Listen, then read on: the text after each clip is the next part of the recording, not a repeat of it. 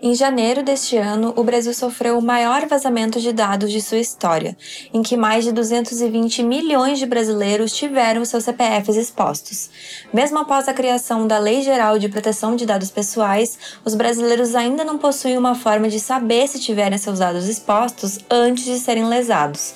O TV Campus Entrevista de hoje debate a proteção de dados na internet.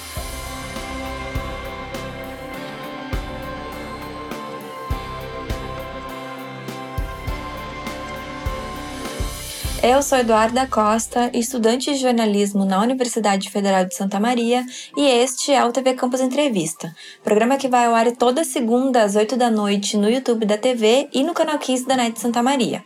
A gente também produz uma versão em podcast das entrevistas, que fica disponível em diversos tocadores de áudio e integra a programação das rádios Universidade AM e UniFM. Nosso entrevistado de hoje é o João Pedro Seefeld, professor substituto do curso de Direito e um dos coordenadores do Observatório de Proteção de Dados Pessoais na Internet da UFSM. Olá, João Pedro, seja bem-vindo à TV Campus Entrevista. Oi, pessoal, tudo bem? É um prazer estar aqui podendo conversar com vocês e com a comunidade acadêmica. Professor João Pedro, para a gente começar, que prejuízos pode ter uma pessoa que teve seus dados vazados? O número de CPF, por exemplo. Bom, a gente vive então numa realidade onde os nossos dados pessoais, as nossas informações pessoais, elas são a fonte, elas são o login para a gente poder acessar produtos e serviços, né? Então, uh, cada vez mais se torna importante nós sabermos lidarmos com os nossos dados pessoais e com eventuais vazamentos uh, desses dados, porque podem acarretar aí uma série de consequências, né? como o mau uso ou então o uso ilícito desses dados por parte de pessoas mal intencionadas ou por parte de sistemas de informação uh, mal intencionados. Então a gente precisa uh, cuidar uh, e, e, criar essa, essa, essa inteligência sobre os nossos dados, sobre esse poder em relação à nossa privacidade e se apropriar então desses mecanismos, desse, desses conhecimentos, para que cada vez mais a gente possa então entender como que os nossos dados circulam na internet ou circulam nessa sociedade em rede onde né, os produtos e serviços estão uh, conectados. E que medidas práticas as pessoas podem tomar de cuidados na internet para prevenir a exposição de dados pessoais? Existem uma série de medidas que as pessoas precisam começar a adaptar uh, e precisam começar a utilizar para se cuidar né, ao navegar na internet. Isso já eram uh, informações que a gente já passava muitos anos atrás, mas cada vez agora tem uma força maior em razão da multiplicidade desses, desses dados e dessas informações pessoais.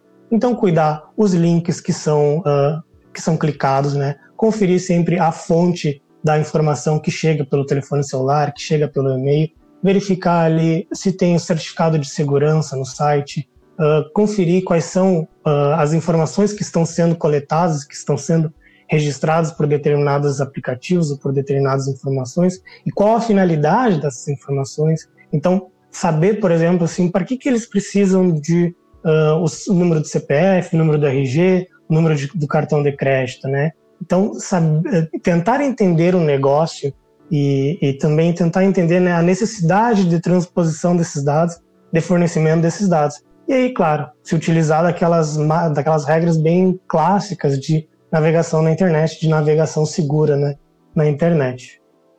E professor João Pedro, sobre a Lei Geral de Proteção de Dados Pessoais que entrou em vigor em 2020, como ela ampara as pessoas que tiveram seus dados vazados? Bom, a Lei Geral de Proteção de Dados Pessoais, a LGPD, ela é um marco normativo aqui no Brasil, porque ela inaugura então o regime jurídico do direito à privacidade, do direito à proteção de dados pessoais. Não é como se não existisse antes no Brasil, mas agora a gente tem uma legislação especial sobre isso que vem então a amparar os usuários uh, durante a navegação na internet, mas não somente a navegação na internet, também em todos os fornecimentos de, de dados pessoais. A, a LGPD ela traz uma série de direitos para o usuário, mas também uma série de deveres para aqueles controladores ou para aqueles operadores, ou seja, as pessoas que tratam os nossos dados pessoais no fornecimento de produtos e serviços, que precisam então respeitar, sob pena então de ser caracterizada alguma infração à legislação. Uh, existem vários métodos que a gente pode uh, se utilizar para denunciar ou para ir atrás dos nossos direitos. O primeiro deles, uh, em primeiro lugar, é sempre falar com o próprio operador e com o próprio controlador do tratamento de dados pessoais, que é a própria empresa ou aquela pessoa física que está realizando aquele tratamento de dados, ela tem que estar tá preparada para tirar todas as nossas dúvidas e também para nos explicar o que está acontecendo com os nossos dados. É uma obrigação da empresa agora prestar essa informação, essa transparência ativa e também nos ajudar a, a solucionar nossas dúvidas. Logo depois a gente tem, obviamente, os órgãos de proteção ao consumidor.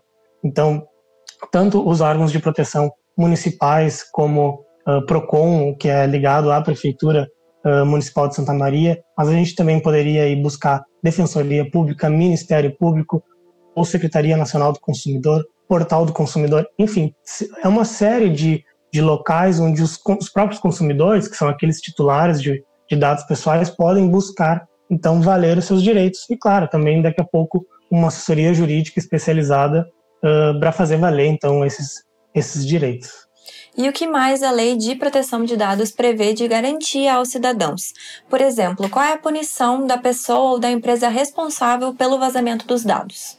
Bom, a gente precisa entender, em primeiro lugar, que às vezes a empresa pode nem ser a responsável pelo vazamento de dados, ela pode até não ter culpa porque sofreu então um ataque cibernético de outro de outro uh, outra pessoa responsável, de outra pessoa mal intencionada, mas mesmo assim ela pode acabar respondendo por isso em razão né, dessa proteção especial que os titulares de dados pessoais possuem.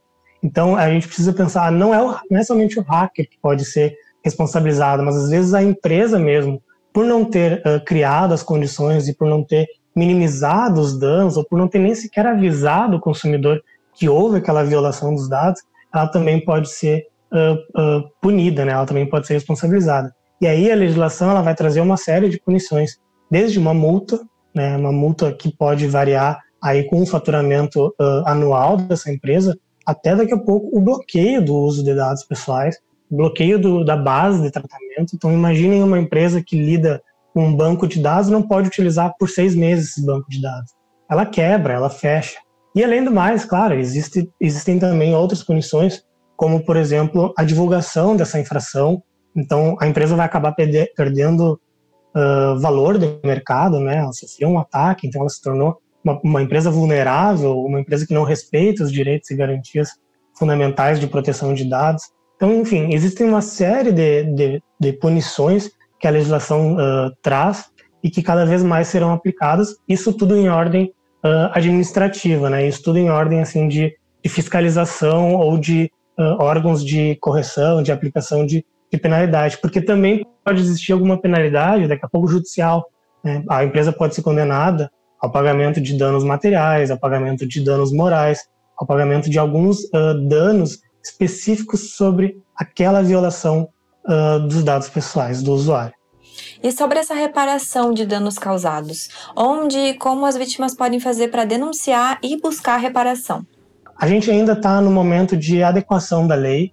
Né? Ela é uma lei de 2018, que foi publicada em 2018, mas ela recém entrou em vigor em 2020 e ainda a gente está vendo como que ela vai acontecer na prática. A gente tem agora uma grande estrutura que é a ANPD, a Autoridade Nacional de Proteção de Dados Pessoais, né, que é a agência brasileira responsável, então, por fiscalizar e aplicar a LGPD no Brasil. Ela está se estruturando, a gente ainda não sabe como é que ela vai se estruturar de forma capilar pelos municípios e pelo Estado, mas por enquanto ela tem sede lá em Brasília e ela atua lá em Brasília. Enquanto isso não acontece, enquanto essa agência ela não se, se multiplica em várias fontes, em várias em várias uh, entidades, né? A gente pode procurar então os próprios órgãos de proteção ao consumidor, como é o, por exemplo, como é o exemplo do Procon, né? Para fazer então alguma denúncia ou pedir alguma uh, explicação ou alguma ou que seja tomada alguma medida. E claro, daí daqui a pouco alguns outros órgãos auxiliares da justiça, como o Ministério Público, a Defensoria Pública ou até uma assessoria jurídica especializada.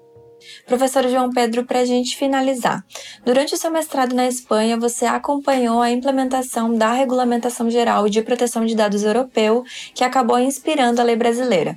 Que preocupações de lá que a nossa legislação não ampara e que poderiam ser aplicadas aqui? Uh, eu fiz o um mestrado na Espanha em 2018, era logo quando o RGPD, né, o Regulamento Geral de Proteção de Dados, ele estava entrando em vigor né, na, na, União Europeia como um todo, mas a, a, gente precisa lembrar que a União Europeia ela já vem de uma cultura de proteção de dados desde pelo menos a década de 80, com algumas legislações internacionais já na década de 90, e aí já, então, enfim, uma, uma cultura de proteção de dados muito forte. Né? E aí a gente tem uh, o RGPD lá entrando em vigor em 2016, mas especificamente em 2018, como um standard mínimo de proteção de dados pessoais que vai então mudar, inclusive, o entendimento global sobre o assunto. Né? Então, os países vão precisar se adaptar também ao RGPD para daqui a pouco fazer algum comércio ou alguma troca, uh, transferência internacional de dados com a União Europeia, que hoje é um dos grandes centros tecnológicos do mundo. E aí, claro, essa preocupação que, que a Europa tem de privacidade, de proteção de dados pessoais, de legitimidade, de licitude do tratamento, de uh, algumas situações uh, mais de direito, assim, já são mais antigas, já são mais batidas, já fazem parte do imaginário coletivo uh, da União Europeia.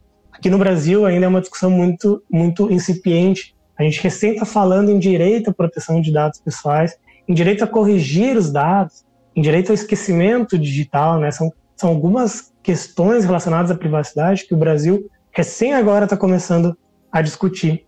Enquanto na, na Europa, por exemplo, a gente já tem uma discussão muito mais aprofundada sobre incidentes de segurança, que é a grande preocupação, né? O que, que acontece hoje uh, com o vazamento de dados? Né? Quais são as consequências um, psíquicas e materiais e, e e, e morais de um vazamento de dados dessa ordem de milhões de dados. E a gente vê daqui a pouco aqui, inclusive né, a pandemia faz a gente pensar muito sobre isso, uh, sobre como os nossos dados eles são manipulados e são utilizados para a criação de políticas públicas, por exemplo, ou para a criação de aplicativos de monitoramento de, de passos ou de monitoramento de distanciamento uh, social. Então, são algumas discussões que a Europa já está travando e que o Brasil ainda está uh, penando, né? Está recém começando uh, a discutir, mas que é a nossa realidade de hoje, né? Infelizmente, embora a gente tenha esse delay aí de alguma de, de duas décadas de discussão, a gente vive sob os mesmos avanços tecnológicos, né? A gente vive sob um, uma, um, um, uma influência, uma mútua influência muito grande e a gente precisa cada vez mais, então, uh, se atualizar e, né, e saber do que está sendo discutido e sendo tratado, né? Já que essa questão agora de incidente de segurança, de vazamento de dados e de situações ilícitas ou inadequadas de utilização desses dados vai ser a nossa regra a partir uh, daqui para frente, né? Na nossa realidade uh, do mercado, né? Nossa realidade profissional, da nossa realidade social, tendo em vista né, as tecnologias da informação e comunicação. Com certeza. Obrigada, João. Agradeço a tua participação aqui no programa e te desejo um bom trabalho. Obrigado, eu que agradeço o convite. Foi um prazer conversar com, com você sobre proteção de dados pessoais. Este foi o TV Campus Entrevista sobre vazamento de dados pessoais e como você pode fazer para denunciar e prevenir. Toda segunda às 8 da noite tem episódio novo no YouTube da TV e no canal 15 da NET Santa Maria. Você também pode procurar nossa versão em podcast no seu tocador de áudio favorito ou nos ouvir na programação das rádios da universidade. Até a próxima segunda! Esse foi o TV Campus Entrevista. Eu sou Eduarda Costa, responsável pela apresentação e roteiro. A produção é de Débora Flores da Laposa, a montagem de Rafael Sales e o apoio técnico de Tomás Townsend. Quem assina o projeto visual é Gustavo Lago e o projeto sonoro e edição de áudio são de Jimmy Brás. Obrigada por acompanhar.